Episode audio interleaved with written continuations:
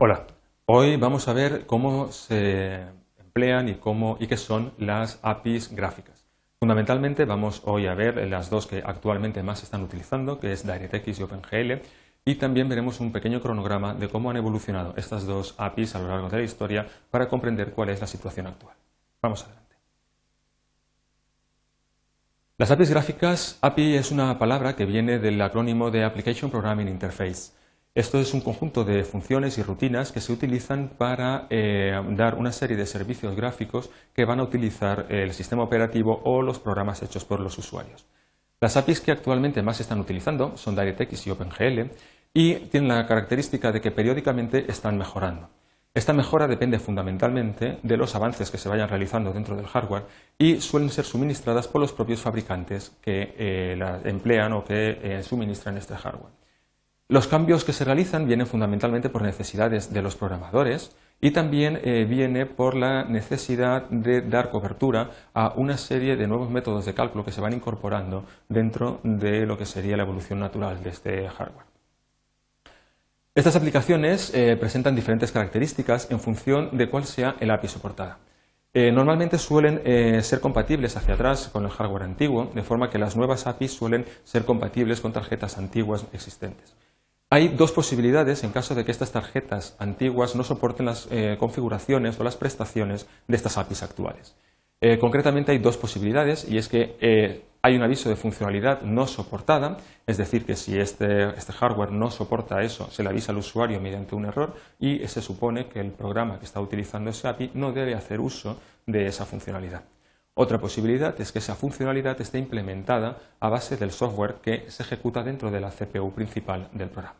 Es el caso de la emulación por software, que es un proceso que hace que el sistema vaya más lento, pero el programa no tiene que eh, preocuparse de si una funcionalidad existe o no, porque supone o asume que todas están eh, activas y son válidas.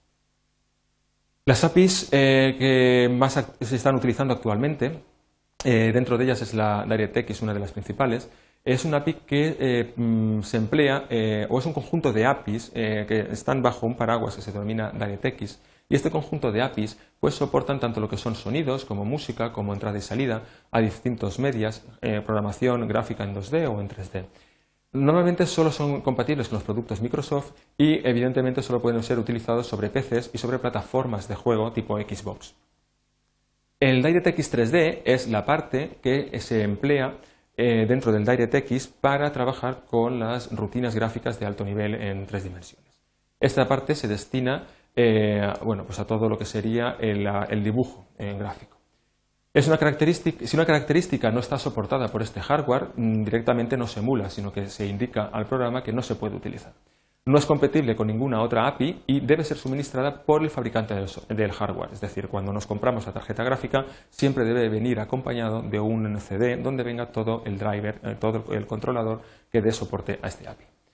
Normalmente eh, empezaron con la, eh, a lo largo de la historia con la versión 3, la 4 no existió, se pasó directamente a la 5, la 6 y la 7 y estas eran APIs en las que más o menos iban cogiendo algunas de las eh, funcionalidades básicas de dos dimensiones y alguna de tres, pero muy sencilla. DirectX 8 fue cuando empezó a introducirse todo el tema de sombreados programables con efectos eh, visuales personalizados y ya fue el despegue definitivo en DirectX 9 cuando se incrementó el hardware de una forma eh, muy sustancial, donde ya empezaron a haber programación de los eh, sombreadores y donde ya el API empezó a tener una potencia de cálculo considerable. A partir de la versión 10, que solo es compatible con el Windows Vista y no con versiones anteriores, es cuando realmente ya se pone en juego toda la parte gráfica de, muy altas prestaciones eh, que eh, hasta hace muy poco estaban solo disponibles en grandes eh, máquinas científicas. Da soporte a la última generación de tarjetas y solo la última generación, algunas pocas, son las que actualmente se pueden utilizar con esta especificación. La estructura de DirectX 10 eh, tiene eh, esta serie de módulos, básicamente, donde hay una serie de, módulos de entrada que se encargan un poco del preproceso y de enviar los datos a aquellas partes que hacen falta dentro del procesador central de, gráficos. Tienen eh, sombreadores de vértices donde hacen operaciones de tipo de transformación o iluminación de los vértices geométricos en tres dimensiones. A partir de ahí se procesan estos vértices en forma de triángulos y eh, líneas o vértices. Finalmente, este sombreador eh, genera unos resultados que pueden ser o bien directamente entregados ya a la, parte final del procesador o bien a veces los efectos que hay que realizar necesitan varias pasadas de esta tubería anterior. Entonces vuelven otra vez esta salida de resultados a ponerse eh, en la tubería inicial. Cuando ya tenemos los resultados adecuados, entonces es cuando pasa eh, toda la información al rasterizador que convierte las primitivas en píxeles. Es decir, pasamos de una pantalla en dos dimensiones en un espacio 3D, que está en un, eh, espacio abstracto, y se pasa a la configuración en concreto que se tenga dentro de la pantalla que actualmente se esté utilizando. Entonces recorta lo que no es visible en pantalla y empieza a asignar color a cada uno de los píxeles que se esté dibujando. Finalmente tenemos un mezclador de salida que lo que consigue es eh, esta salida gráfica que tenemos ahí, combinarla con sombreadores de píxeles, con darle efectos de profundidad, combinar con transparencia o efectos de OSD, etcétera. Básicamente el esquema es el que comentamos en esta eh, transparencia que tenéis aquí donde aparece la parte de entrada, donde aparecen los sombreadores de vértices y de geometrías y finalmente o bien eh, se vuelve otra vez a reciclar o acaba en, la tubería final de dos dimensiones donde sale ya directamente a la pantalla. En cuanto a OpenGL, que es la alternativa a, Windows, a DirectX, tenemos que es un API que soporta exclusivamente gráficos en 3D, sería el equivalente no a DirectX, sino a DirectX 3D, y eh, es eh, multiplataforma y por lo tanto es compatible tanto con Windows como con cualquier otra plataforma tipo macOS, Linux, Unix, eh, PDAs, se puede utilizar en móviles con sistemas operativos Symbian o se puede utilizar también en consolas donde aparece el, OpenGL ES. Bien, debe ser suministrada también por el fabricante del hardware y utiliza una máquina virtual de estados que homogeneiza el tratamiento de gráficos en tres dimensiones.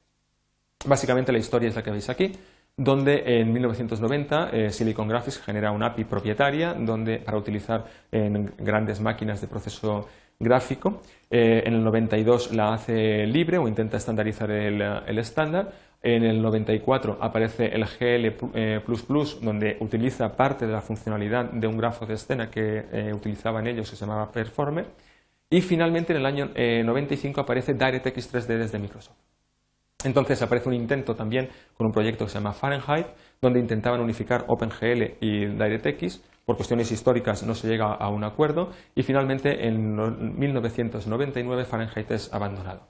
A partir del 2003 eh, Microsoft deja del consorcio OpenGL y se concentra fundamentalmente en DirectX. OpenGL 2.0 aparece en el año 2004 a partir de un consorcio se llama Kronos y también aparece la extensión SL, Shader Language, que se utiliza para programación de, eh, las GPUs de las tarjetas gráficas. Eh, este grupo eh, lanza esta especificación y actualmente está a punto de aparecer en el 2008 la especificación OpenGL 3.0, que será equivalente o superior a la versión 10.1 de DirectX de Microsoft. Aquí tenéis más o menos un poco el esquema de, OpenGL, donde aparece también una tubería equivalente a la que se emplea en DirectX y no voy a comentar más al respecto. Y aquí tenéis ya eh, lo que sería el cronograma, donde aparecen un poco la evolución de todas estas tecnologías, donde aparecen aquí los sistemas operativos en los cuales son compatibles estas tecnologías, las distintas versiones de DirectX y finalmente eh, aquí en el año 97 empieza el proyecto Fahrenheit de unificación de OpenGL con DirectX, en el 99 desaparece este proyecto y finalmente en el año 2004 aparece la especificación 2.0 y la de Shader Language y actualmente estamos en la versión 2.1 que es equivalente a la versión 10.0 de DirectX y la versión 3 que aparecerá en breve. Bien, pues esto ha sido todo en este vídeo. Fundamentalmente hemos comentado un en qué consiste una API gráfica, hemos comentado las características principales de DirectX y OpenGL y finalmente pues hemos presentado un cronograma en el que se analiza cuál ha sido la evolución de estas, eh, de estas APIs a lo largo del tiempo.